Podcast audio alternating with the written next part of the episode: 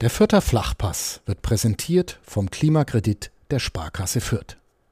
Ob Außenwanddämmung, neue Fenster oder Heizungstausch. Sanieren Sie Ihre Immobilie einfach und günstig, ohne Grundschuldeintrag bis 50.000 Euro. Denn Sanieren hilft Energiesparen. Der Klimakredit der Sparkasse Fürth. Dieser Podcast ist scheiße, Chris. Was machen wir jetzt? Hören wir direkt wieder auf? Hätte ich wenig dagegen. So viel Lust habe ich jetzt eigentlich nach dem Spiel, nach dem Wochenende nicht, Tja, über die ganzen alle, Sachen zu reden. ja, für alle, die jetzt schon wieder ausschalten wollen, nein, wir werden nicht aufhören, auch wenn dieser Podcast beschissen ist oder scheiße. Darin gibt es unterschiedliche Angaben, was mir da gestern am Sonntagnachmittag nach dem Spiel des Kleeblatts gegen Hannover 96 zugerufen wurde. Ja, aber ich habe es auf jeden Fall deutlich vernommen, dass da jemanden da draußen gibt, der diesen Podcast scheiße oder beschissen findet. Aber Grüße an dich, äh, der du danach zu mir sagtest, du hättest doch behauptet, er wäre super. Naja, wir bemühen uns, einen super Podcast zu machen, aber es wird wahrscheinlich schwierig, Chris, nach diesem Spiel einen super Podcast zu machen. Es wird so Pep, äh, Pep Guardiola super, super, super, super Podcast vielleicht. Dann hat man auch das Wort super mit drin. Was es dann bedeutet, es ist dann eine Auslegungssache. Ja, das gibt halt 1-1 gegen Hannover gespielt. Nach dem Spiel haben, hat Max Christiansen betont und es hat auch Alexander Zorniger betont, dass man so einem Punkt mal leben muss. Muss man das? Wenn du jedes Spiel auswärts verlierst, dann kann ich mit dem Punkt schlecht leben. Wenn man das komische Spiel betrachtet, dann ist der Punkt okay, denke ich. Also es war jetzt keine Mannschaft überragend. Es war ein komisches Spiel. Viele Fouls. Sehr, ja, unschön. Dann kann man vielleicht mit dem Punkt leben. Ich glaube, Weidand hätte am Ende ja auch noch, wenn er seinen Kopf noch rankriegt, dann steht es dann noch eins zu zwei. Und so muss man vielleicht mit dem Punkt leben, aber da muss man irgendwann mal anfangen, auswärts zu punkten, weil sonst wird es trotzdem noch eng. Ja, über dieses sehr komische Spiel, wenn wir vielleicht doch sehr lange reden, schauen wir mal, wir haben sehr viele Fragen von Hörerinnen und Hörern auf Twitter bekommen, vielen Dank dafür schon mal. Wir müssen über den Videobeweis reden, über die Rückkehr von Stefan Leitl, es gibt so viele Themen, vielleicht redet man nicht so viel über die langen Bälle von Hannover, aber ansonsten reden wir einfach über dieses Spiel nach dem Jingle und nach der Werbung. Der vierte Flachpass wird präsentiert von der Sparkassen-App. Die macht dein Smartphone zur Sparkassenfiliale. Denn so einfach gehen heute Bankgeschäfte. Kostenlose App herunterladen, Zugangsdaten bei der Sparkasse Fürth beantragen und dann loslegen. Wann und wo du willst. Übrigens, die Sparkassen-App ist Testsieger bei Stiftung Warentest. Und zwar in allen Kategorien.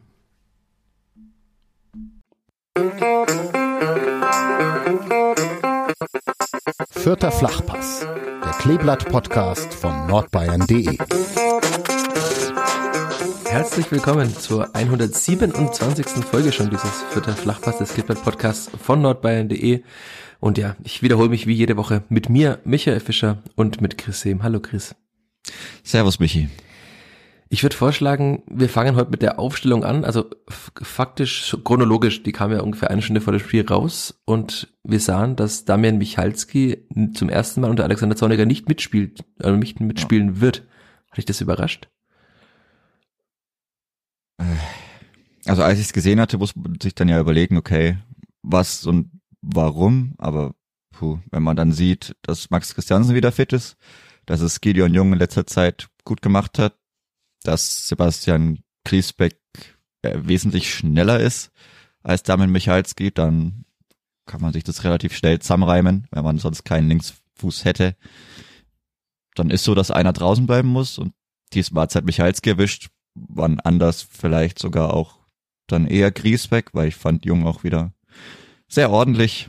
Das beste Szene von Gideon Jung war das Dribbling über 60 Meter. Und allgemein hat er das, ja.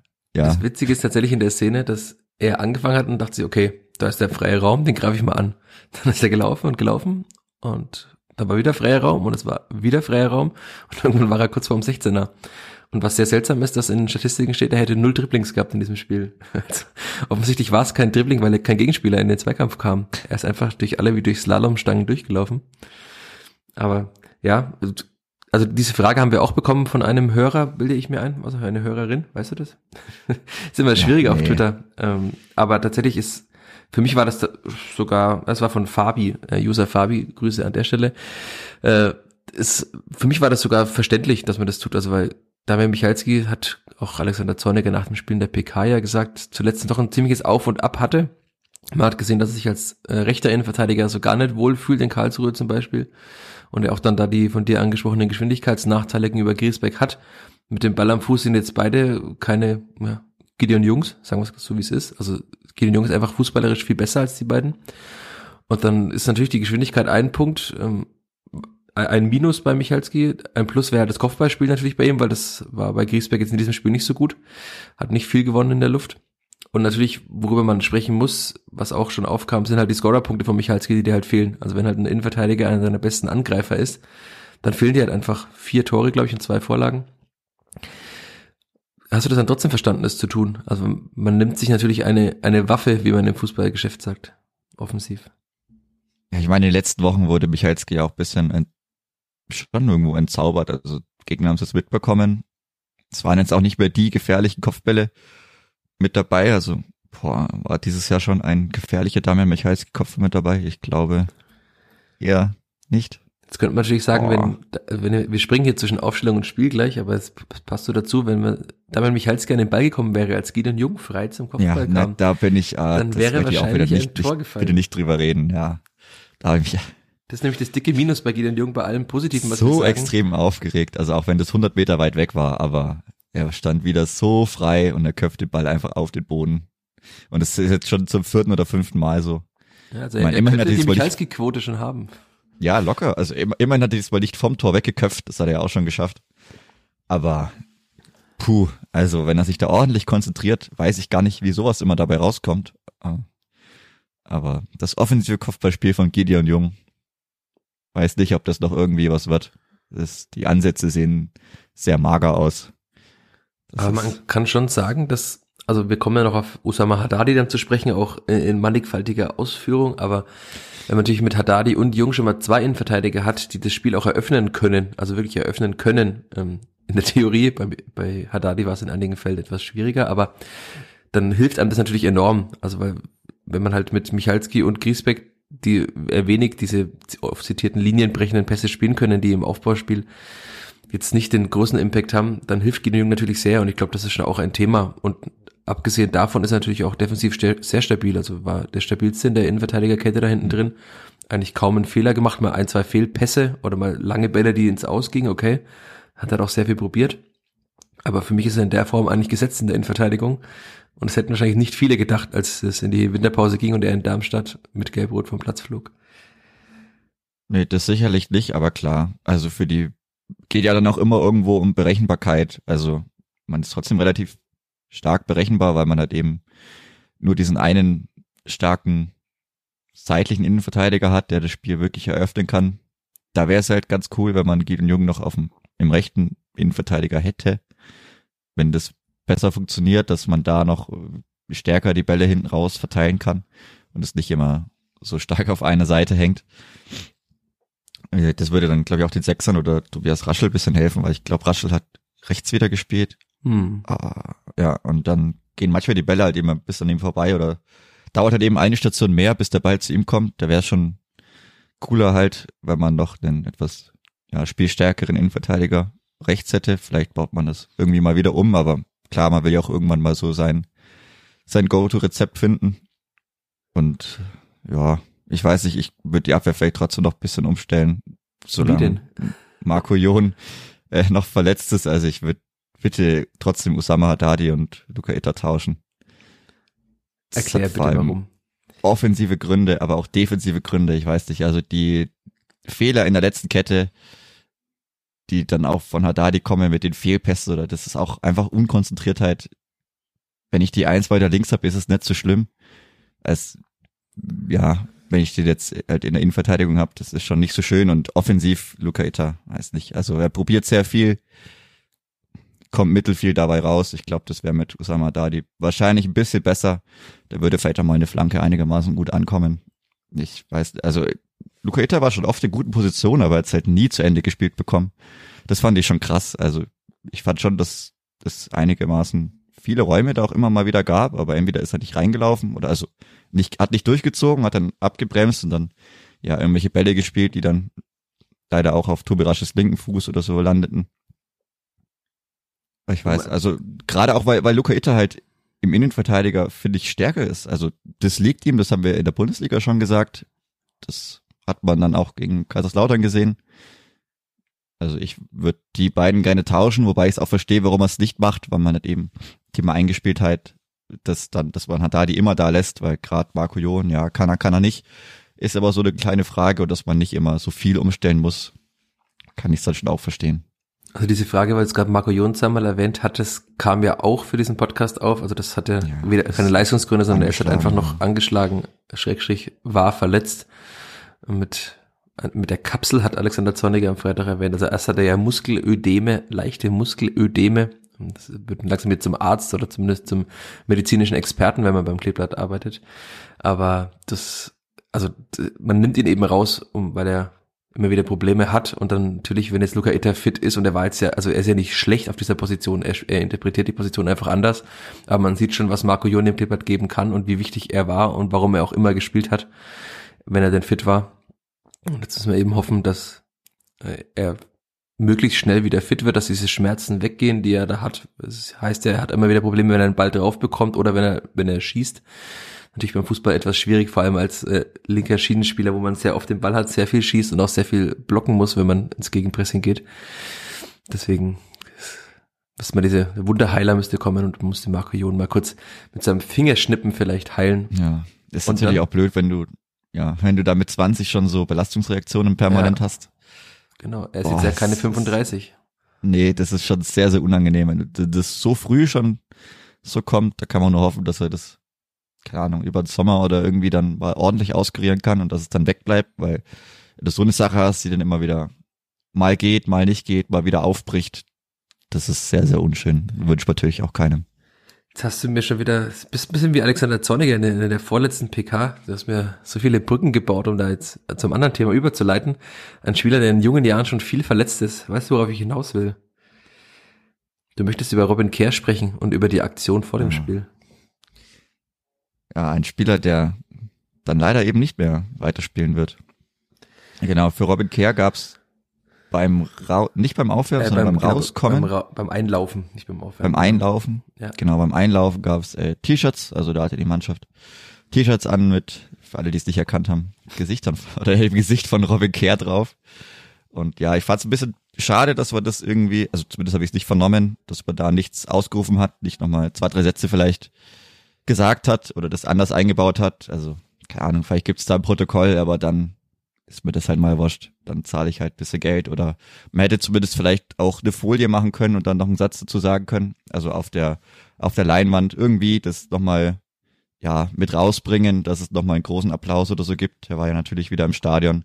Dass es auch jeder mitbekommt, weil es hat nicht, ich bin mir 100% sicher, dass es nicht jeder gecheckt hat, warum die dann bisschen anders aussahen, die Spieler beim Rauskommen das fand ich bisschen, bisschen schade. Das hätte man vielleicht anders oder besser lösen können. Aber ja, so. Aber natürlich so sehr bitter, halt. also schöne Aktion trotzdem, aber natürlich immer ja. noch sehr bitter, wenn man drüber nachdenkt für Robin Kerr, der jetzt 23 geworden ist und seine Karriere beenden muss. Für alle, die es nochmal nachlesen wollen, auf nn.de gibt es einen ausführlichen Text. da habe ich mit ihm länger über seine verletzten Historie und über den Kampf zurück, den vergeblichen Kampf zurück auf den Platz gesprochen. Ich denke, wir müssen es jetzt nicht weiter ausführen. Das ist sehr, sehr schade, weil auch er, wenn wir über Geschwindigkeit in der Offensive sprechen, dem Klippert schon sehr viel geben könnte. Aber der Körper macht nicht mehr mit und wir hoffen, dass es bei Marco Jon eben anders ist und dass er möglichst schnell wieder fit wird und auch nicht so viele Probleme mehr hat. Ja, wenn wir dann schon langsam ins Spiel kommen, dann will ich gleich wieder bei Osama Haddadi bleiben. Thematisch. Die ersten, ich glaube, es waren in den ersten zehn Minuten zwei Pässe so quer über den Platz, fast auf Hüfthöhe zum Gegner, hat auch Alexander Zorniger nach dem Spiel äh, so erwähnt, diese beiden Pässe. Wir haben ja schon oft an dieser Stelle drüber gesprochen und ich habe schon vor, mittlerweile schon fast zwei Monate her, glaube ich, eineinhalb Monate, in der PK mal bei Alexander Zorniger nachgefragt. Ich habe es fahrige Spielweise genannt von Osama Haddadi. Ich fühle mich da mittlerweile immer mehr bestätigt in dieser These, weil es jetzt schon das zum wiederholten Male vorkam, dass er eben Bälle so unkonzentriert wirkt, das auf mich in, in, das, in, in des Gegners Fuß spielt Kannst du dir erklären, woher das kommt oder ist es tatsächlich einfach nur Unkonzentriertheit? Also, ja, es muss ja im Kopf zusammenhängen, egal woher das jetzt kommt, aber da scheint der Fokus nicht immer 100% da zu sein. Ist natürlich auch blöd, wenn dann das irgendwann so dein Signature-Move ist. Oder wenn es dann zum Running Gag auch im Internet wird, ja, hat er Dadi wieder so beigespielt. Das ist natürlich sehr unschön und auch immer noch, also er ist erfahren genug, er hat die Klasse, er hat die Technik. Wenn er da 90 Minuten lang 100 Prozent bei der Sache ist, passiert ihm das nicht häufiger als einmal, aber oder wenn überhaupt einmal. Das ist halt, er spielt in der letzten Kette, er spielt auch nicht mehr auf LV, das ist schon ein Unterschied. Das darf halt einfach nicht sein, oder gerade bei ihm, der trotzdem auch noch ein Führungsspieler sein soll, weil du dann immer wieder auch dadurch vielleicht Unruhe ins Stadion, Unruhe in die Mannschaft reinbringst, weil du wieder so ein komisches Ding hast, wo dann alle wieder umschalten müssen, also defensiv umschalten, aus dem Nichts oder teilweise auch nicht stark bedrängt. Es ist auf jeden Fall nicht förderlich und dadurch, dass es auch gerade immer so früh im Spiel schon passiert, ist halt doof. Also du willst halt gut reinkommen, willst vielleicht ein gutes Gefühl holen, zwei, drei gute Aktionen, mal einen ordentlichen Angriff vortragen und wenn das dann am Anfang immer gleich schon mit dabei ist, dann ist es natürlich nicht so eine schöne Sache oder ja, dann dauert es vielleicht nochmal fünf Minuten länger, bis man da auch gefestigt dann im Spiel ankommt. Ja, das Problem in Anführungszeichen ist ja, dass er halt diesen Aufbau wirklich komplett immer orchestrieren muss. Also das ja. sieht man an den Passstatistiken. Ich habe dir gestern eine Grafik geschickt. Sebastian Giesbeck hatte die wenigsten Ballkontakte, die wenigsten Pässe auch aller Spieler, die über 90 Minuten auf dem Platz waren. Also das ist schon offensichtlich, dass man das eben nur noch über links versucht. Sieht man auch an diversen Grafiken. Ich habe Alexander Zornig auch angesprochen, weil das in den letzten Wochen schon mehr wurde nochmal, was mich immer noch überrascht, weil es wurde mehr seit äh, Luca Itter spielt, also tatsächlich in den letzten drei Spielen war diese Linkslastigkeit nochmal mehr ausgeprägt als zuvor. Aber ist klar, also Haddadi eröffnet eben mit links Branimir Gotha ist auch noch Linksfuß, der auch wahrscheinlich eher den Blick nach links hat und sich auch oft im linken Raum mehr aufhält. Ja, und dann ist die Erklärung eben schon leicht, aber ist natürlich auch bitter, wenn wir jetzt auf einen anderen Spieler kommen, der starten durfte und der in der Anfangsphase immer alleine auf dem Platz stand und nie den Ball bekommen hat, gefühlt, nämlich Marco Meyerhöfer. Also das war schon offensichtlich, dass man das da nicht geschafft hat, auch mal zu verlagern auf die andere Seite, denn Marco Meyerhöfer war schon wirklich einige Male sehr, sehr frei und da war auch sehr viel Raum vor ihm. Ich fand so ein Kombinationsspiel, also die gefühlt dreimal, wo er einen Ball hatte, bis auf dann die Flanke, die im Süden irgendwie war, die dann ins Nix ging. Aber am Anfang oder so, also ich fand es wieder nicht schlecht. Er ist schon sehr, also seine Spielintelligenz sieht man einfach, auch für diese, die Kombination mit Rekrutta geht eigentlich immer noch gut, also die ist schon noch mit drin. Und er war auch, ich glaube, drei oder viermal auch im gegnerischen Strafraum trotzdem noch mit anzutreffen. Also das mag er ja auch gern, da reinzustechen vielleicht nochmal durch die äh, Richtung Grundlinie gehen und dann zurücklegen. Das fehlt halt auf links. Da geht man da, weiß ich, spielt man schon recht früh, die passt immer in die Mitte. Also hat mir schon auch irgendwie leid getan, dass dann natürlich gar kein Ball mehr rüberkam und das so, so stark auf einer Seite verharrte, weil er schon auch, glaube, offensiv dann noch stärker ist als Luca Itta, auch gerade, wie gesagt, im Kombinationsspiel, auch im, im, im flachen Spiel, Ball flach halten. Kann er ganz gut, macht er ganz gut und auch diese, also diese Kombination am Strafraumeck in, in den Strafraum rein, auch damit mit reinzulaufen, das hat er voll drin und das konnte man leider nicht so oft sehen. Aber ich fand also im, im Ansatz oder wenn es zwei, drei Mal ging, fand ich es gut. Also ja. Es hat ja auch einmal dann, wir machen einen kurzen Sprung in die Zukunft. Es hat ja auch einmal geklappt, also beim vor dem Elfmeter, den Branimir Gotha dann rausgeholt hat, war es ja auch Tobi Raschel und Marco Mayhöfer auf rechts, die sich dadurch kombiniert haben wenn ich das alles richtig im Kopf habe, oder? Als hatte er so halb einen Pre-Assist noch dabei. Der aber wird zwar nirgendwo aufgeführt, aber. Ja, natürlich, dann müssen wir diese Eishockey-Statistik, da hätte man immer die zwei Vorlagengeber. Äh, wir haben auch dazu eine Anmerkung bekommen, jetzt kurz vor dieser Aufnahme noch von Johannes Gut. Ähm, er möchte, dass wir mal die fehlende Konstanz in der Spielanlage ansprechen. Zitat, das sieht manchmal sehr gut, manchmal grottenschlecht aus und das alles binnen fünf Spielminuten. Ist die Erklärung einfach Osama Haddadi dann oder ist es auch das Übergangsspiel nach vorne? Also Haddadi ist irgendwie so zwischen Genie und Wahnsinn. Er spielt teilweise richtig gute Pässe und dann spielt er halt wieder dreimal in des, in des Gegners Fuß. Oder ist es auch das Übergangsspiel nach vorne in der Spielanlage? Was meinst du? Ich will, es kommt teilweise auch stark drauf mit an, wiefern man Tobi Raschel mit einbinden kann. Also er dreht sich schon immer, immer wieder gut mit auf, aber es ist ja die Frage, okay, kriegt er gerade den Ball, kriegt er nicht den Ball? wenn man dann immer von links aufbaut, ja, ist die Frage, ob er dann mal Platz tauscht mit Max Christiansen, aber es ist schon eine gute Frage, warum er das nicht so häufig hinbekommt. Ich meine, das war jetzt auch ein sehr fahriges Spiel, irgendwie, es hat viele Fouls, viele Unterbrechungen, das hat eigentlich nur gelangweilt, jeder war irgendwie am Boden.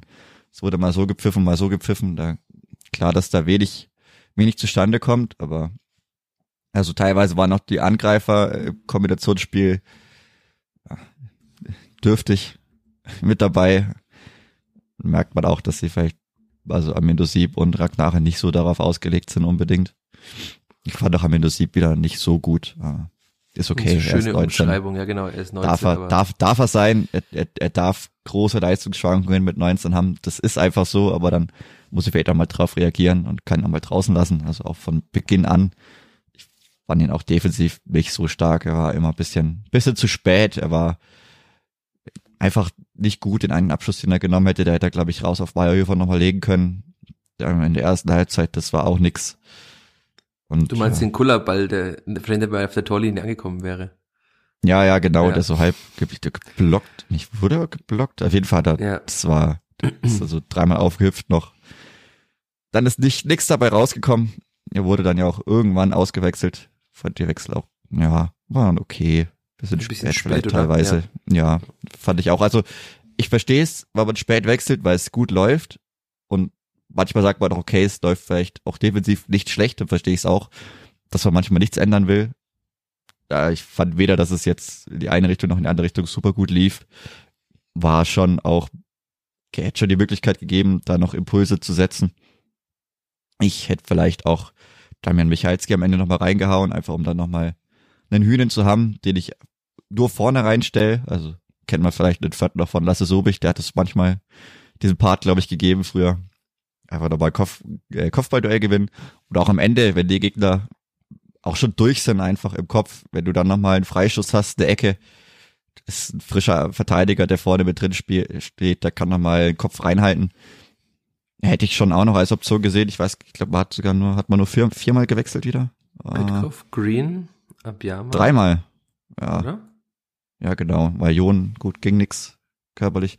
Ich hätte vielleicht Michalski noch irgendwie mit reingeworfen, einfach um vorne zu lauern, hoher Ball ablegen, vielleicht nochmal einen Freistoß ziehen und dass du da nochmal eine Anspielstation hattest. Wobei, vielleicht hat man auch einfach gesagt, okay, Phil Neumann war an dem Tag stark. Ja, muss man schon dass sagen. man da auch sagt, er hat, ich hätte eh keiner Stiche gesehen gegen ihn. Dann, das ist, weiß man nicht, wie da kommuniziert worden ist auf der Bank. Aber ich denke, es hätte schon noch Optionen gegeben. Dixon Abiyama war dann wieder ich meine, gut, er wurde in der 90. erst eingewechselt auch. Kann man vielleicht auch ja, aber halt anders natürlich lösen, vielleicht auch umstellen. wieder mit eigentlich nur unglücklichen Aktionen. Also einmal ja. bei einem schnellen Konter ist ihm der Ball wieder drei Meter versprungen und dann hat er seinen ja. Gegenspieler mit dem Fuß, ich glaube, es war an der Schulter am Ende, aber halt äh, hat er ja gelb gesehen dafür. Also wenn er dem Gesicht erwischt, sieht er wahrscheinlich rot für die Aktion sogar. Ähm, ich glaube, das langsam fehlt mir auch so ein bisschen der Glauben, dass das nochmal besser wird bei ihm. Also das ist jetzt schon viel zu lange und er hat ja auch ein Tor gemacht, klar, was für ein Tor, aber die vielen Probleme sind einfach offensichtlich bei ihm und das ist sehr, sehr schwierig, wenn das dann eine einzige Wechseloption im Sturm auch ist. Aber wir kommen gleich nochmal auf eine potenziell neue Startelf vielleicht. Da hätte man nochmal eine andere Wechseloption. Weil wir jetzt gerade bei dem Thema Mittelfeld, Spielanlage und so weiter waren, haben wir auch eine, eine Anmerkung von Markus. Ähm, er sagt, ich bin ein großer Fan von Brandes Fähigkeiten im Mittelfeld. Passspiel, Ideen, Antrieb, Arbeit nach hinten, Einsatz, alles top. Aber könnte man ihn nicht weiter vorne besser brauchen? Ja, unsere Worte. Yes. Unsere ja. Worte. Also das ist ja Don't let your memes be dreams. Ja. Einfach mal umsetzen vielleicht, ja. Also das ist ja, wahrscheinlich ist das wirklich die Option, man hat sie am Ende dann auch gemacht, also äh, vor der Auswechslung von Ragnar Ache hat ja Branimir Gotha mit Ragnar Ache vorne gespielt und dann eben entweder Julian Green oder Lukas Petkov auf der äh, 10. Einer von beiden könnte das da spielen. Die Frage ist, wen, wen würdest du denn da eher sehen auf der 10? Also weil die Frage war von Danny auch, wann Petkov und, äh, also er fragt, wann Petkov Startelf spielt, aber die Frage ist auch, wann Petkov und Julian Green Startelf spielen, weil sie beide, also Green in dem Spiel jetzt nicht so sehr, aber auch in Kaiserslautern ja schon für diese Position auf der 10, dass Branimir Gotha nach vorne kann, einiges mitbringen. Ja. Wann Petkov und Green erst nach Umstellung. Ja, Siehe genau. letzte Podcast. Also das kann ich mir nicht vorstellen. Ja, weil dann doch Tobi Raschel raus müsste. Und das wird nicht passieren. Ja, nee, also muss man jetzt nicht machen unbedingt, muss man nicht alles dann umstellen. Also, wie gesagt, mit Raute ja, mit so wie es jetzt ist, Mittelfelddreieck nein, sicher nein. Dann klar, also Gotha nach vorne, Sieb raus und dann kann man es mit Lukas Petkov, denke ich mal, versuchen. Er hat's ganz gut gemacht. Er hat jetzt natürlich den defensiveren Part gegeben. Aber ich denke, gut, da hat man halt wieder einen Linksfuß. Aber das ist eigentlich okay. Also hat man zwei Linksfüße. Vielleicht ein bisschen unberechenbarer wieder. Ein bisschen andere. Hat man jetzt auch nicht so oft. Wenn man jetzt mit Gotha und Petkov zwei linke Füße hätte. Ja, vor allem hat Lukas Petkov, hat der auch, also in Ferl hat er ja links außen gespielt, rechts außen, aber halt auch so hängende Spitze. Das wäre ja genau die Position, er könnte da teilweise dann so zwischen den beiden Stürmern durchstechen, wie es äh, ja. Sebi Ernst in der Aufstiegssaison oft gemacht hat im Pressing. Er ist ja sehr laufstark, also das wird er auf jeden Fall können. Ich finde, er hat eine gute Technik, eine gute Härte im Zweikampf. Also man sieht da schon, warum der FC Augsburg mit ihm verlängert hat. Ob das jetzt am Ende dann reichen wird, um in der Bundesliga zu spielen, ist noch die Frage. Dazu müssten wir noch mal länger sehen. Aber ich finde, also wenn man jetzt auch die, die Leistungen von Amindo Sieb sieht und weiß, dass man da einen sehr guten Spieler hat, der auf der 10 spielen könnte, dann würde ich das sofort versuchen. Aber Alexander Zorniger wird seine Gründe haben, warum er es bislang nicht getan hat. Aber also ich würde es mir wünschen für das kommende Spiel mal, dass man das so versucht. Vor allem, weil man ja auch dann womöglich mit äh, Lukas Petkov statt Amindo Sieb einen zweikampfstärkeren Spieler mit auf dem Platz hat, was auswärts auch am Millantor, wo es auch oftmals etwas hitzig wird, mit Sicherheit auch helfen wird. Ja, bestimmt. Also ich denke auch, dass das zeitnah mal eine Option werden wird. Das wird man bestimmt sehen. Also hoffentlich wird Herr Gutter dann mal irgendwie nach vorne wieder mitgezogen. Also vielleicht gar nicht mal so, weil er zu schlecht ist auf der 10. Wie gesagt, wir hätten alle gerne zwei Herr Guttas, einen auf der 10, einen vorne drin, der sich dann selber bedient, weil irgendwie kriegt das anscheinend kein anderer hin. Jetzt hat er wieder ein Elfmeter-Tor geschossen. Juhu. Aber ansonsten Du, du ja. springst schon in, in, den Themen. Du hast den Elfmeter jetzt angesprochen. Ich habe extra noch mich, äh, ich habe sehr konservativ entgegen meiner sonstigen Naturells äh, mich verhalten hier gerade. Äh, wir müssen erstmal reden über die 33. Minute oder 35. Also kurz nach, nach 30 Minuten, nach der 30 Minuten Grenze. Tobi Raschel nämlich mit einem sehr guten Ball, den glaube ich so auch keiner spielt in dieser Mannschaft, sonst Branimir Gotha vielleicht noch, in den Lauf von äh, Ragnar Ache mit Luca Kreinsch, heißt er? Kreinsch, glaube ich. Mhm. Kreinz. Kreinz, Kreinsch. Ähm, und Ragnar Ache kommt im Laufduell zu Fall und der Schiedsrichter wartet eine Sekunde und zeigt auf den Elfmeterpunkt. Mhm. War es ein Elfmeter oder war es keiner? Hm. Hm. Also, es war ja relativ nah an. Also ich hatte guten Blick, sagen wir es mal so, vom Block 3 aus. In der Situation habe ich sofort gesagt, kann er niemals zurücknehmen. Äh, war ich mir schon ziemlich sicher, dass es einer ist. Ich habe es jetzt äh, gestern Abend nochmal noch mal angeschaut, weil es auch blöd war dann in der, in der Zusammenfassung, weil das, die zweite Wiederholung wurde abgeschnitten, aber ich habe es jetzt vorhin mir nochmal angeschaut. Ich verstehe es, wenn man nicht pfeift. Wenn er pfeift, kann er eigentlich nicht zurücknehmen, weil es, es gibt eine irgendwie geartete, ob die jetzt stark war, weniger stark, aber es gibt schon eine Bewegung von Luca Kreins Schulter Richtung Kopf, wie stark jetzt Ache getroffen wurde. Also er lag schon ordentlich da, aber das war nach so einem, nach so einem Ding dann im Elfmeter, also im 16er auch erstmal liegen bleibt, denke ich auch normal. Ähm, wie stark das jetzt war, keine Ahnung, sah schon heftig, eigentlich erst das heftiger aus, live vor allem. Und ja, also, ich weiß, wenn, wenn man ihm pfeift, gehört er nicht wirklich zurückgenommen, weil die Schulter war halt nur mal irgendwie am Kopf. War das jetzt stark? War das weniger stark? War das war kein starker, war kein Hendrix Bodycheck, das auf keinen Fall, aber ging trotzdem schon so ganz leicht. Also der Oberkörper hat schon rausgezuckt, die Schulter hat irgendwie den Kopf getroffen. Wie gesagt, muss man nicht pfeifen. Wenn man pfeift, bleibt er aber bestehen. Es ist, es kam nicht so. Ja, die Frage ist doch da jetzt dann wieder die, also die zentrale Frage, wenn der VR sich einschaltet, war, also Du hast jetzt gesagt, es gibt diese Eingriffsschwelle nicht mehr. Ich blicke langsam nicht mehr durch. Ich habe jetzt auch parallel nochmal nachgeschaut. Es gibt, also im Februar hieß es noch, nach wie vor ist die Grundlage einer VAR-Intervention das Vorliegen einer klaren und offensichtlichen Fehlentscheidung. Hm. Also gefühlt ändert sich ja wirklich tatsächlich alle halbe Jahre oder gefühlt schon alle zwei Monate, wann der VAR eingreifen darf und wann nicht. Und gefühlt macht auch jeder, was er möchte in diesem Kölner Keller und auf dem Rasen als Schiedsrichter.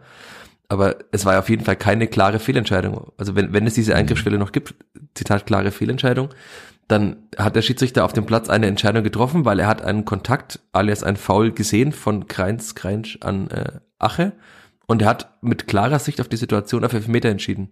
Und dann ist es ein Elfmeter, dann braucht sich da gar keiner im Kölner Keller melden und sagen, schau es dir doch mal an und schau es dir in 30 Standbildern an auf ver verringerter Geschwindigkeit, wo man das, die Dynamik der Situation auch gar nicht mehr erkennt.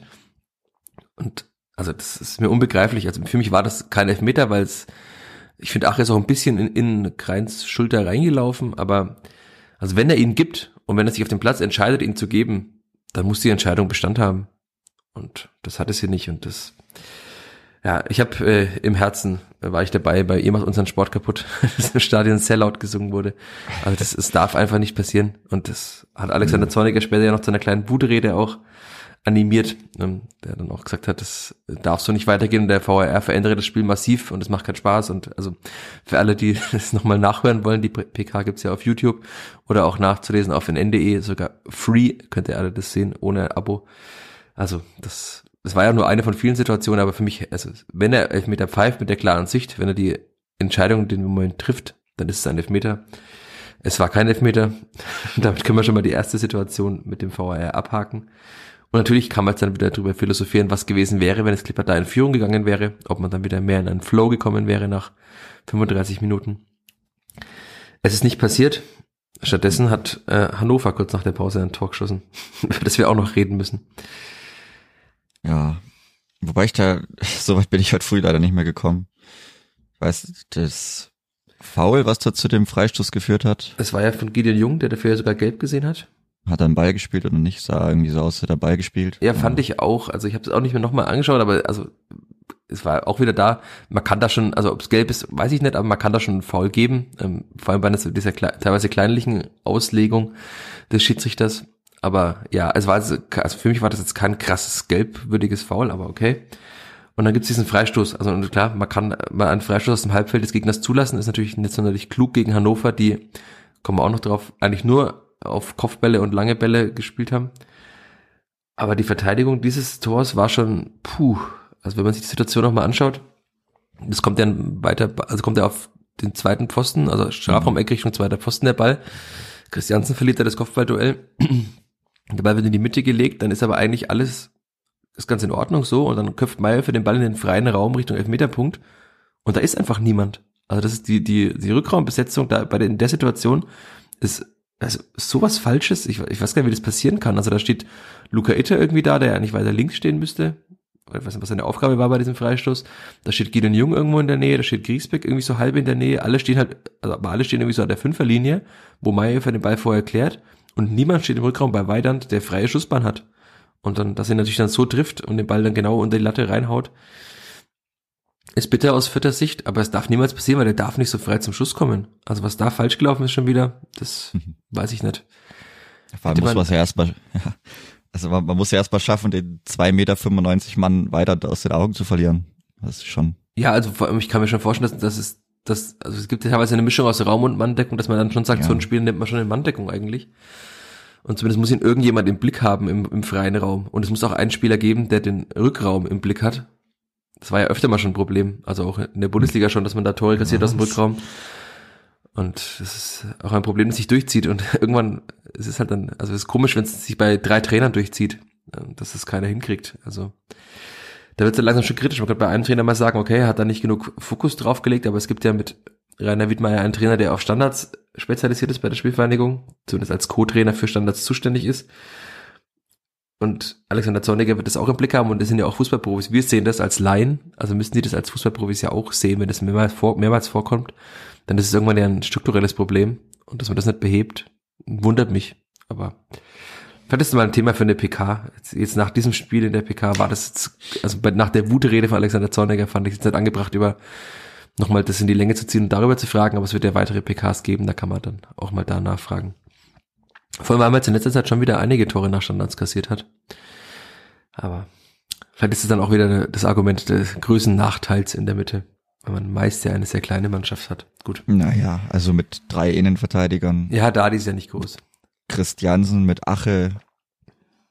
Klar, also man hat genügend große Spieler, man hätte auch auf der anderen Seite mittlerweile jetzt ja, des Feldes genug große Spieler, um äh, Tore zu erzielen nach Ecken oder nach Flanken. Gibt's ja auch genug große Spieler. Aber ja, ist passiert. Und dann äh, ich hab's tatsächlich auch nicht mehr nochmal angeschaut, aber war es direkt im Anschluss in der Situation oder gab es da nochmal eine Unterbrechung, dass dann das Tor gefallen ist? Weißt du das aus dem Kopf? Also es ging zumindest sehr, sehr schnell. War gefühlt vom Anstoß weg. Ich weiß Ja, also weil dann war es ja die zornige Anschlussvariante, über die wir auch noch hätten sprechen können, weil sie diesmal anders aussah. Also wir wurden erhört, es wurde zumindest der Ball nicht nach vorne geschlagen, schon nach, also zum, beim Spielbeginn, sondern man hat die, eine Anschlussvariante über, mit einem flachen Aufbau über rechts Mhm. versucht. Und das war ja in dem Fall jetzt auch wieder so. Also der Ball kam nach rechts zu Tobi Raschel, der sich da gut durchsetzt gegen seine Gegenspieler mit äh, Marco Mayhoff einen Doppelpass spielt und dann in den Strafraum eindringt. Also das hat Leitl hinterher auch moniert, dass das nicht gut verteidigt war von Hannover auf dieser rechten Seite oder auf der linken Hannoveraner Abwehrseite. Und dann kommt der Ball eben von Raschel auch gut zurückgespielt auf Gotha und der gegen Tattel, wie ich gelernt habe. Ist, äh, Thaddeus. schön. Thaddeus Momulu heißt er. Tattel, äh, noch nie gehört von diesem Spieler vorher, hat auch nur zwei Spiele bislang gehabt für Hannover, deswegen muss man ihn womöglich auch nicht kennen. Und der bringt Branimir Gotha zu Fall oder bringt Branimir Gotha sich selbst im Zweikampf mit Tattel zu Fall oder das war ein sehr das, großer er Streitpunkt nach dem Spiel, genau. Also Er Branimir Gotha halt, hängt zurück und hofft. ja, und hofft. Und äh, sein Gegenspiel hat ihm das Geschenk gemacht oder den Gefallen getan.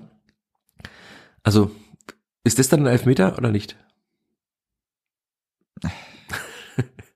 Auch nett eigentlich. Also das ist, weiß nicht, ob das fast so, klar, er, er trifft ihn irgendwo, aber das ist ja alles, also ich meine, Herr Gotha hätte ja auch versuchen können, irgendwie zumindest da auf die Torerzielung zu gehen, aber allein, dass er das halt schon, er will ja nur das Foul haben, weil sonst lässt er Bayern nicht liegen und geht gefühlt einen Schritt zurück, wie er das halt so oft macht, Ball liegen lassen, reinstellen und hoffen, dass es halt irgendwie einen Kontakt gibt. Und er bekommt diesen das ja- Kontakt ja auch fast immer gepfiffen.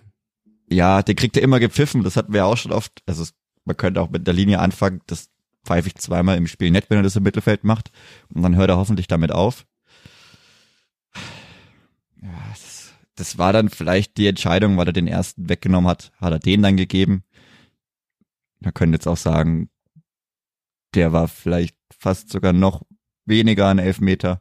Oder da hätte man intervenieren können. Ich weiß, das ist alles irgendwie das Quatsch. Seltsame Dann ist doch, dass dann da sich wiederum wieder keiner einschaltet. Ja, naja, also irgendwie hat's ja wieder ewig, hat er doch wieder, glaube ich, recht lang gedauert, weil man dann halt wartet, okay, die gucken, gucken, gucken, dann finden sie vielleicht was, finden nix, dann geht er doch nicht raus, dauert ewig, der, Tor, der Torwart freut natürlich, der geht nochmal mit hin, fragt noch dreimal nach, ja, haben sie aber schon aus der Hintertorkamera von der Nordtribüne draufgeschaut. Dann, der freut natürlich für den Stürmer, kacke halt, VR, schlecht. Weil jeder weiß, je länger die Ausführung dauert, desto schwieriger ist es normalerweise für den Aus, also für den Ausführenden. Haben mir auch gedacht, das ist auch so eine Sache des VR. Also schon irgendwo zum Nachteil des Stürmers, wenn das immer so ewig lang dauert. Ja, weil ja die Hannoveraner wieder versucht haben, Branimir Gotha zu bearbeiten. Zumindest Ja. verbal, wie, ähnlich wie es ja auch im Derby war. Ich hatte schon ein bisschen Derby-Flashbacks, weil das so lange gedauert hat und normalerweise Branimir Gotha ja ein sehr sicherer Elfmeterschütze ist. Und auch in dem Spiel wieder war. Also wenn er den Torwart verlädt, trifft er eigentlich immer. Warum auch immer er sich dann im Derby entschieden hat, den Ball da mit voller Wucht reinzuknallen. weil der Winter im Derby auch schon sehr früh die Ecke sich ausgesucht hat. Also vielleicht wollte er damals ein Zeichen setzen und hat sich jetzt wieder gedacht, okay, ich mache es wie immer. Aber ja, also das war dann tatsächlich, dies, diese Elfmetersituation war gut fürs Kleeblatt, weil man halt nach ja, einer Minute eigentlich schon fast gefühlt zurückkam, also eine Minute plus Hm. äh, VAR-Unterbrechung, also drei Minuten dann. Aber das war diese viel zitierte Widerstandskraft, hat die Mannschaft auch schon bewiesen, hat auch Christiansen nach dem Spiel im Interview gesagt, dass es eigentlich, also sie haben darüber auch gesprochen, über das, was Zorniger auch meinte, die Schultern gehen zu oft runter nach Gegentoren. Aber Christiansen sagte, dass, sie haben darüber gesprochen und eigentlich hat sie das Gegentor überhaupt nicht gestört. Sie haben sich gedacht, sie sind eigentlich ganz gut im Spiel und sie machen jetzt einfach weiter. Und dann ist es natürlich perfekt, wenn man dann das ist, eine Minute wenn halt der erste Angriff gleich reinrollt, ist das natürlich auch was anderes. Ja. Also kann man dann wieder sagen, ja, klar, also wenn die erste Aktion reinrollt, dass ich dann sage, er hat mich nicht gejuckt, ist schon die auch Frage klar. wäre gewesen, was passiert, wenn es länger gedauert hätte. Eben, das ist, das hätte man dann sehen müssen, ob man dann wirklich es schafft, ein Spiel auf ein Tor aufzuziehen oder eben halt nicht. Also wenn der erste Angriff gefühlt oder vom Ab äh, Anstoß rein direkt reinrollt, dann ja, würde ich vielleicht auch klar zählt dazu, das, was da geschafft hat, sich dagegen zu wehren, aber ist es, ist es ein sich gegen Widerstände stemmen, wenn der erste Angriff nach 30 Sekunden gleich zum Elfmeter führt? Kann man so sehen. Würde ich gerne noch andere Situationen sehen, wie man dann damit umgeht. Wenn es vielleicht eben dann halt nicht mit der allerersten Aktion klappt. Also das, was damals schafft, da 20 Minuten lang auf ein Tor, niemals aufgeben, fünf Schüsse, das wäre schon was anderes gewesen. Naja, weitere drei Minuten nach dem Tor von Branimir, gut, Ja, da gab es ja den nächsten Widerstand und man hatte dann et- etwas Glück. Also weil was dann passiert wäre mit, mit der Widerstandsfähigkeit, weiß ich nicht. Wenn man dann drei Minuten nachdem man zurückgekommen ist, gleich wieder ein Tor kassiert. Ja, das gab nämlich äh, wieder wieder einen Videobeweis, einen Einsatz des VAR, wie es äh, richtig heißt, weil Sebastian Griesbeck im eigenen Strafraum gegen Maximilian Bayer gefault hat. Also eigentlich hat er nicht gefault, weil er hat den Gegenspieler nicht gesehen. Aber wir haben es ja im Vorgespräch schon kurz gehabt. Das ist ja auch ein Thema, das jetzt immer häufiger vorkommt, dass der Innenverteidiger einfach den Spieler hinter sich nicht sieht, der dazwischen spritzt und dann beim Ball wegschlagen den Gegner am Fuß erwischt. Ist das ein Foul? Wir hatten Mayhöfer die Situation, wir hatten es mit Christiansen mal gegen Rostock im, im Hinspiel in der Hinrunde. Also da gab es ja mehrere Situationen, dass der, der vert- verteidigende Spieler seinen Gegenspieler nicht sieht, den Ball wegschlagen will und ihn dabei dann erwischt und es gibt sofort Elfmeter. Also, man muss ja bei Faust, das ist, glaube ich, ganz schwierig einzuordnen, weil man hat ja immer, klar, die Intention, war es die Intention, faul zu spielen? Sicherlich nein. Und dann gibt's ja selbst dann noch, also man kennt's ja von, vom hohen Ellenbogen, also irgendwo die Fahrlässigkeit vielleicht noch mit dabei, dass ich sage, okay, ich muss da jemanden erwarten und wenn ich halt hochspringe, dann kann ich nicht meinen Ellbogen über meinem Kopf haben. War ja auch nicht gegeben, also wenn ich halt den Ball wegschlagen will, was soll ich machen? Ich kann dann nicht einfach, weiß nicht, meinen Fuß verlängern oder den äh, nur so ausfahren oder so wegspitzeln. Irgendwie brauche ich eine Bewegung.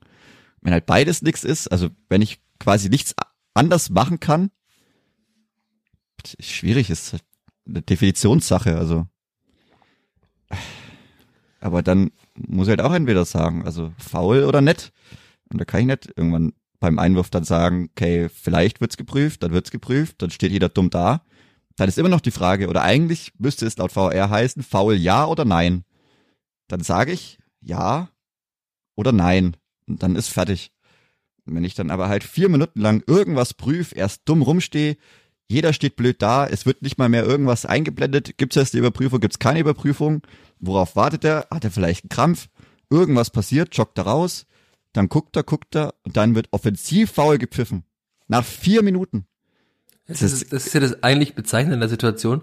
Wenn man diese hohe Bein war jetzt auch nicht 30 Sekunden zuvor, wie man bei Sebastian Ernst in früheren Zeiten in Fürth, als ein Foul irgendwie eine Minute vorher abgepfiffen wurde bei der Torerzielung, sondern es war ja tatsächlich in unmittel, also unmittelbarer Zusammenhang mit dieser Situation, denn äh, das hohe Bein, dann klärt Grisbeck nach außen und will ihn dann wegschlagen. Also es war einfach drei Sekunden vor dem vermeintlichen Foul und dann sieht man das in der ersten Situation, dann sagt man, okay, Offensivfoul, Punkt.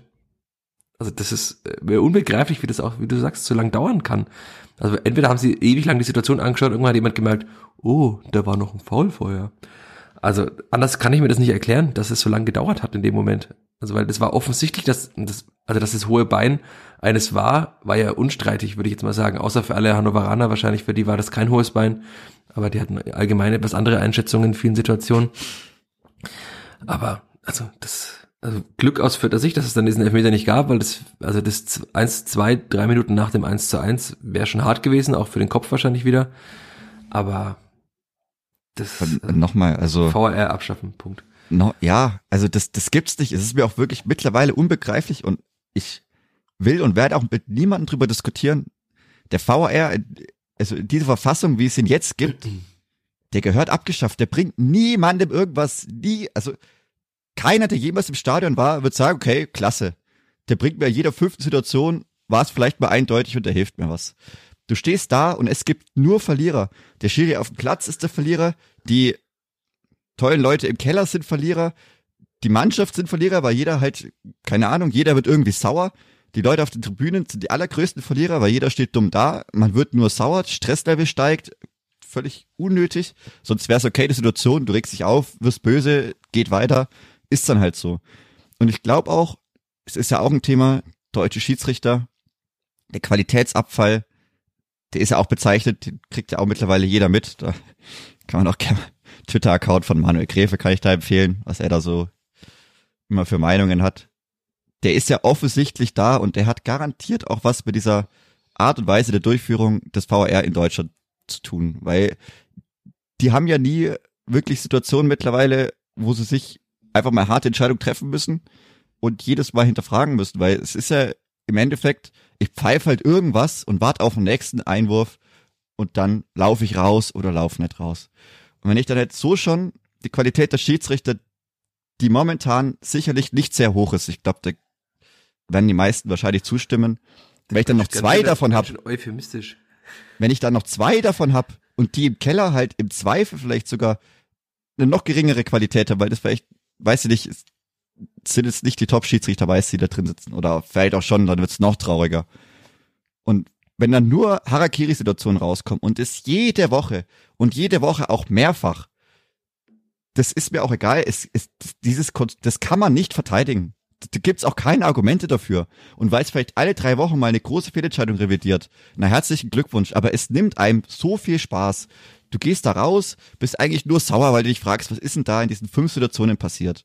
Und jeder fragt sich, okay, was ist los? Keiner sieht was. Mittlerweile kriegt man nicht mal mehr was mit, weil dann im Nachhinein eingeblendet worden ist, ach, es wurde auf Foulspiel über, überprüft. Ja, wunderbar. Ja, du Äh, hast mir auch ganz- während des Spiels ganz toll. äh, geschrieben, ach was, abseits. Ja, das sah ja auch so aus. Also danach, hat wie er gekommen ist, hat er den Arm so oben gehabt und es eigentlich so angezeigt, als wäre es abseits und hätte eigentlich so eine so eine halb winkende Bewegung vielleicht machen müssen, dass er das oder also mit mehr mit zwei Armen direkt anzeige, okay, oben am ich sag mal am Kopf und dann nimmt er halt beide Hände hin und macht so zack, so so quasi so Aufprall, ja, okay, Bein hoch oder nimmt halt beiden und schlägt's hoch oder irgendwas, aber am Ende sah das wirklich aus und jeder außenrum dachte, ey, war abseits nach vier Minuten Prüfung. Das wäre natürlich, das ja, wäre auch der Klassiker gewesen.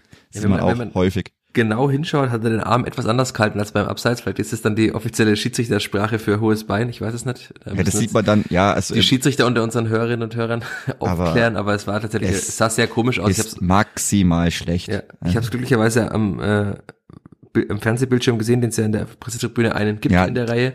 Da Ah, wusste ich sah das dann. noch ein bisschen anders aus, aber das Ja. kann man auch klarer kommunizieren. Also Genau. gerade weil es halt, weil es währenddessen noch, es ist Quatsch. Es ist einfach nur Quatsch. Jeder verliert. Es verliert ja wirklich jeder. Die Schiris sind sauer. Die, der vierte Offizielle muss sich dauernd irgendwas anhören. Es hört nie auf. Die Situation dauert drei, vier Minuten. Du stehst da, der Spielfluss ist kaputt, die Stimmung ist kaputt. Es ist doch, es, es bringt doch niemandem irgendwas. Dann muss man sich anhören, ja, vielleicht halb ironisch, halb nett. Ja, wenn der, der VR was für dich gibt oder Tor überprüft und es doch gegeben wird, kann ich mich ja zweimal freuen. Ja, herzlichen Glückwunsch. Da weiß man, okay, das Verständnis für die Fans oder für die Leute, um die es eigentlich geht oder die den Fußball so speziell machen, die ist 100% gegeben. Wirklich kann man sich nur freuen für die fünf, die da im Kreis sitzen, die sich über den VR freuen. Ja. Ihr bringt uns voran, ihr macht das Spiel toll. Sehr schön. Äh, Zitat. In zwei, drei Trainergenerationen wird das Ganze mal dazugehören und die armen Schweine wissen nicht mal mehr, wie es damals war, als man einfach jubeln konnte, wenn ein Tor fällt. Punkt. Das sagte in Alexander, Alexander gehen. Zorniger nach dem Spiel. Also wie gesagt, es gibt ja technische Unterstützung, Goal-Line Technology Ja. oder automatisiertes Abseits, wo einfach ja, nein, sofort, zack, Arm vibriert, Arm vibriert nicht, fertig. Hat, glaub, da hat, glaube ich, niemand was dagegen, weil da sage ich einfach, Ball war im Tor oder Ball war nicht im Tor. Gut, gibt noch ein VR, es gibt doch Chiris, die meinen, das zu, also overrulen zu können, wenn dann das Ding vibriert Der und zu Mensch ist sagen, klüger okay, als die Technik, weißt du doch. ja, natürlich war da nicht so, ja, wie auch immer. Aber da sagt ja wirklich niemand was dagegen. Das ist auch sinnvoll ausgegebenes Geld. Aber das, was es da jetzt gibt, und ich wette 100 Prozent, irgendwann wird's passieren, die werden was pfeifen und die werden ihre, ihr Protokoll vergessen und der pfeift was und rennt sofort raus, um sich's nochmal anzuschauen, um es einfach nur nochmal sich anzuschauen, weil er keine Ahnung hat. Weil sie irgendwann ihr Protokoll vergessen werden, er pfeift was, denkt sich, oh, weiß ich nicht, und er sprintet zu früh los das wird 100% noch passieren. Aber wenn das passiert, da gehe ich, glaube ich. Da habe ich alles gesehen. Da ist mir auch wurscht, da gehe ich einfach nach Hause. Das kann, das macht niemandem Spaß, kann mir keiner erzählen, dass das toll ist, dass das uns voranbringt, dass es irgendwas bringt. Außer Ja, verlorene Nerven. Und was machen wir jetzt für den Videobeweis? Wird er abgeschafft, wie jede Woche in allen Kurven mannigfaltig gefordert wird? Äh, so wie er in Deutschland praktiziert wird, also wie gesagt, man sieht's ja an den großen Turnieren, EM zum Beispiel, WM, dass es das auch besser geht mit weniger Eingriffen, Eingriffe, die schneller gehen, die klarer sind. Also er geht schon besser, so wie er jetzt ist. Bitte einfach weg. Das macht keinen Spaß. Das bringt niemandem was. Einfach, einfach abschaffen. Und dann wieder, okay, dann kann man diskutieren über die Entscheidungen, dann ist irgendwann wieder gut, weil man sagt, ja, der hat es halt auch nur einmal gesehen, dann sagt er danach, erklärt sich, ja, okay, ich hab's gesehen, so, tut mir leid, tut mir nicht leid, ich bleib dabei, fertig. Dann ist so. Aber jetzt hast du ja dann VR-Entscheidungen und, oh, wäre ich nur rausgegangen oder ich hätte mir gewünscht, ich gehe raus oder ich gehe raus und dann merke ich es nach dem Spiel, war vielleicht falsch. Also nee, das bringt niemandem irgendwas, außer vielleicht, ich habe fünf, sechs Schiris, die ich noch im Keller hab pro Spiel, die sich das da anschauen. Die bezahlen musst. Die, ja, die dann auch noch Geld kosten. Da habe ich wieder Arbeitsplätze geschaffen, wunderbar. Kann man wirklich klatschen, super. Das Sind bringt ja uns voran. ABM, aber, äh, ja, Arbeitsbeschaffungsmaßnahme aber das, genau, für ach, Schiedsrichter. Arbeitsbeschaffungsmaßnahme, weil, keine Ahnung, gibt sonst zu wenig Spiele, ich weiß es nicht, aber das ist nur Quatsch. Es ist nur Quatsch und braucht mir auch keiner irgendwas anderes erzählen, weil das macht keinen Spaß. Aber wir kommen doch dann auch dabei raus, dass man also einfach die Qualität der Schiedsrichter steigen muss. Wenn man den VR abschaffen Ja. würde, ganz theoretisch, müsste auch die Qualität der Schiedsrichter wieder eine andere sein. Also Und vielleicht, wäre vielleicht würde es sie automatisch, weil sie Ja. sie wieder, weil sie mehr hinschauen müssten. Aber also bislang, es, es wurden ja tatsächlich schon erzählt, im Derby zum Beispiel, auch da hat der niemand der Schiedsrichter anscheinend das Abseits von Florian Flick gesehen und es wurde erst äh, zurückgenommen nach VR-Einsatz. Also wenn sowas dann passiert, ist natürlich dann eine große Gefahr, dass der Fußball irgendwann tatsächlich also nur noch von Fehlentscheidungen geprägt sein wird. Aber also äh, die Qualität der Schiedsrichter muss steigen und der VR muss weg. Also auf die zwei Punkte können wir uns wahrscheinlich einigen. Äh, beim einen habe ich vielleicht ein bisschen mehr Hoffnung als beim anderen Thema. Jetzt kann sich jeder raussuchen, was ich meine. Aber ja, es macht doch so, es macht wirklich für niemanden Spaß. Und klar, die Spieler sind dann immer, wenn man sich fragt nach sowas, äh, sehr zurückhaltend, sehr diplomatisch. Aber ich kann mir halt vorstellen, dass es irgendeinem Spieler Spaß macht in dem Moment und auf dem Platz. Deswegen. Der VR muss weg. Wir hoffen, er kommt irgendwann weg. Äh, Allein mir fehlt der Glaube. Ja, äh, wir haben noch zwei Fragen, das sehe ich jetzt gerade in meinem Dokument. Also wir können noch reden über Ragnar Aches Pfostenschuss, aber viel mehr ist ja nicht mehr passiert in der Schlussphase. Ähm, Ragnar Ache an den Pfosten, wenn er reingegangen wäre, hätten wir gesagt, Wahnsinn, das Klippert gewinnt schon wieder 2-1, ein Arbeitssieg. Aber ist nicht passiert, man hat 1 zu 1 gespielt. Glück, dass die unten die Mannschaften einfach anscheinend nicht mehr gewinnen können. Also Regensburg, Sandhausen, Braunschweig, Bielefeld. Deswegen ist der Abstand gleich geblieben nach unten. Weil jetzt sogar sieben Punkte Abstand auf einen direkten Abstiegsplatz, plus das um zehn Tore bessere Torverhältnis, also eigentlich acht Punkte. Da muss schon viel schief gehen, aber wir können uns, glaube ich, auch darauf einigen, dass im vierten Spiel noch einiges besser werden muss. So als Conclusio dieses Podcasts. Naja, ich, also bin immer noch Freund des schönen Spiels und gewinne auch lieber. Und ich möchte nicht immer nur nach unten schauen. Also muss schon irgendwo immer der Anspruch sein, sich nach oben zu arbeiten. Ich denke, die Ansätze sind fast immer mindestens phasenweise zu sehen. Man muss es halt nur konstant draufbringen. Wir haben nämlich hier noch ein, eine Anmerkung, über die wir reden sollen, von äh, Falschparken Fürth auf Twitter. Ein empfehlenswerter Account. Die Unfähigkeit, direkt aufs Tor zu schießen, zumindest mal grob in die Richtung des Tores. Ich glaube, das Thema haben wir auch schon sehr oft in diesem Podcast besprochen. Und jeder, der mal beim Training zuschaut, sieht es auch, dass es auch im Training oftmals nicht viel besser ausschaut. Also da fallen jetzt auch nicht reihenweise jedes Training 500 Tore. Also sie probieren es schon, aber anscheinend ist es dann einfach eine Frage der individuellen Qualität plus eine Kopfsache vielleicht manchmal auch bei manchen Spielern. Aber also das Clippert wird wahrscheinlich in dieser Saison kein Spiel mehr mit zwei oder drei Toren Abstand gewinnen. Die Hoffnung habe ich schon aufgegeben, auch mal ein entspanntes Spiel zu erleben. Aber Mhm. zumindest bleibt es immer bis zum Schluss spannend. Ja, wunderbar. Man hat zumindest schon mal jetzt ein Super. Spiel mit zwei Toren Abstand verloren und das war nicht mehr spannend. Das ist halt der nächste Wobei ich hätte- Schritt. Ja? Ich hätte gern die, ich weiß nicht, Tobi Raschel hatte bestimmt drei oder vier geblockte Schüsse, wovon zwei mindestens sehr vielversprechend aussahen. Ja, ist Die hätte ich schon gern gesehen, wenn die aufs Tor gekommen wären. War auch auffällig, dass er sich die Schüsse auch genommen hat. genau bezeichnet, dass er Auch. mit diesem Mehr an Selbstbewusstsein, das er jetzt wieder hat, und er kann es ja auch, er hat gegen Linz auch ein schönes Tor mit dem Außenriss geschossen. Er hat eine ganz gute Schusstechnik. Natürlich, wenn man ihn den Ball auf den linken legt, wie Luca Itter, dann Ist wird die schwierig. Torwahrscheinlichkeit sehr gering. Und Ron Robert Zieler sagt, danke, dass ich mich auch mal aufwärmen darf. Aber also das, das finde ich schon, also wir haben Tobi jetzt schon mehrmals hervorgehoben. Ich, ich finde, das ist schon auffällig, dass er das jetzt auch wieder mehr versucht. Und es ist ja auch gut, wenn der Sechser, der teilweise ja schon fast ein Achter spielt, äh, wenn der einfach mal öfter auch mal schießt, weil er die Technik auch dazu hat. Und ja, bei anderen Spielern, also Amindo Sieb, das haben wir, haben wir schon das Thema, das, der ist gerade in diesem Loch und kommt aus, Loch ist ein bisschen viel, aber in einem kleinen Tief und kommt aus diesem jetzt gerade auch nicht mehr raus. Vielleicht braucht er mal ein paar Spiele auf der Bank. Die haben Ragnar Ache ja auch geholfen, diese Spiele auf der Mhm. Bank, um sich nochmal vielleicht neu zu resetten im Kopf und einfach wieder den Fokus zu finden aufs Wichtige und dann, ja, mehr kann man da glaube ich auch nicht machen. Also ich würde nicht sagen, dass es eine Unfähigkeit ist, aber es ist schon auffällig, dass das Clippert eben sehr wenig hochkarätige Chancen hat in ja, dem Spiel. Ja, eben, also. Also man hat jetzt keine fünf Expected Goals mehr. Nee. Und die, die letzte Frage ist hier, äh, wie Ache zu Kopfbällen geht. Hast du da irgendwas Auffälliges gesehen? Ich finde, der springt teilweise, es sieht unorthodox aus, wie er zum Kopfball geht, aber er gewinnt die meisten ja doch trotzdem. Ja, also ich finde, es ist auf jeden Fall besser als bei Dixon Abiyama, der eigentlich fast immer gefühlt mindestens eine halbe Sekunde zu früh abspringt und dann immer, also ja, an den Ball kommt oder der Ball dann zu ihm kommt, wenn er schon wieder im Sinkflug ist. Das finde ich auch sehr interessant. Aber ich weiß nicht, bei Ache ist es schon auf jeden Fall besser. Also ob Ache soll auch weiterhin spielen, oder? Da sind wir uns einig. ja, ich meine, wer soll es Ich glaube, Pululu wird nicht spielen. Wenn dann geht er Gotha in den Sturm. Sieb wird, ist eher ein Kandidat für die Bank. Ich glaube, Abiyama ist kein Kandidat für die Startelf. Dann finito, also mehr hat man nicht. Nico Grimms, Nico Klims, ja. bester Torschütze der Vierter U23, Jahrgang 2004. Aber das ist vielleicht noch etwas früh und ich würde auch mal sagen, er ist etwas klein, äh, um die Aragna Ache-Rolle zu spielen. Wenn es Kleebert zumindest versucht, äh, also sich manchmal auch aus dem gegnerischen Pressing, wenn es denn eins gibt, äh, zu, mit hohen Bällen zu befreien. Der ist, glaube ich, ja, 1,70 würde ich mal tippen, der Nico Grimms. Aber vielversprechendes Talent in der U23. Da kann man hoffen, vielleicht kommt irgendwann mal ein Stürmer aus der eigenen Jugend nach oben. Ich, mich würde sehr freuen, schöne Geschichte zu schreiben. Und natürlich eine schöne Geschichte auch für ihn und für alle Vierterinnen und Vierter.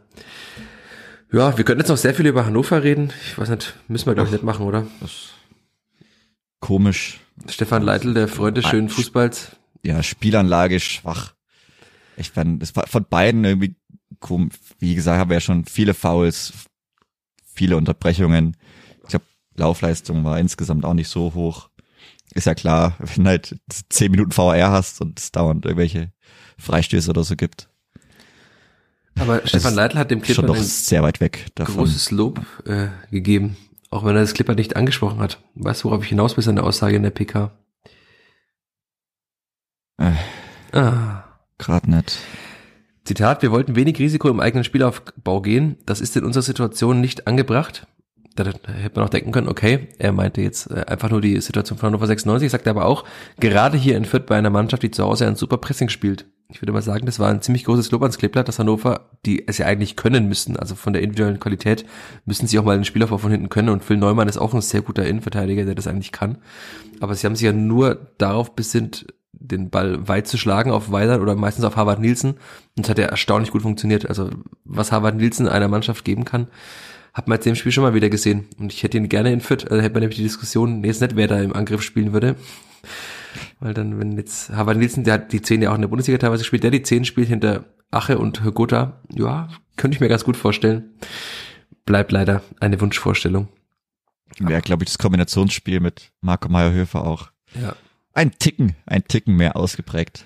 Ja, also man, man sieht schon, warum Bandemir, äh, warum Rashid Asusi Harvard Nielsen einen Dreijahresvertrag anbieten wollte. Also als Führungsspieler, Lautsprecher in der Luft präsent, fußballerisch, ich fand den fußballerisch wirklich sehr gut. Also schade, dass er weg ist, aber die schönen Zeiten sind leider auch manchmal vorbei. Aber ich finde schon, dass, also wenn gegnerische Trainer sagen, wir schlagen den Ball lieber lang, weil wir wollen nicht ins Förderpressing reinspielen, dann ist es ja schon mal ein großes Lob für die Weiterentwicklung der Mannschaft. Ja. Und damit können wir es, glaube ich, auch bewenden lassen. Ist noch ein weiter Weg, zum Glück, aber das Clippert macht kleine Fortschritte, es geht dann wieder einen Schritt zurück, dann macht es vielleicht mal wieder zwei nach vorne, aber ich finde, es, es geht so ganz langsam, geht schon in die richtige Richtung. Auch wenn Für eine Aufstiegsmannschaft muss man noch wegen formen, glaube ich. Da, ja, da hast du jetzt dann die, die letzte PK nochmal ins Spiel gebracht, ja. da muss man schon noch ein bisschen etwas, ja, hier vielleicht und braucht man, da. braucht man da auch das Mark Schneider äh, Vier-Phasen-Modell nach Tuckman heißt, glaube ich, oder? Forming, no, Storming, Norming, Performing.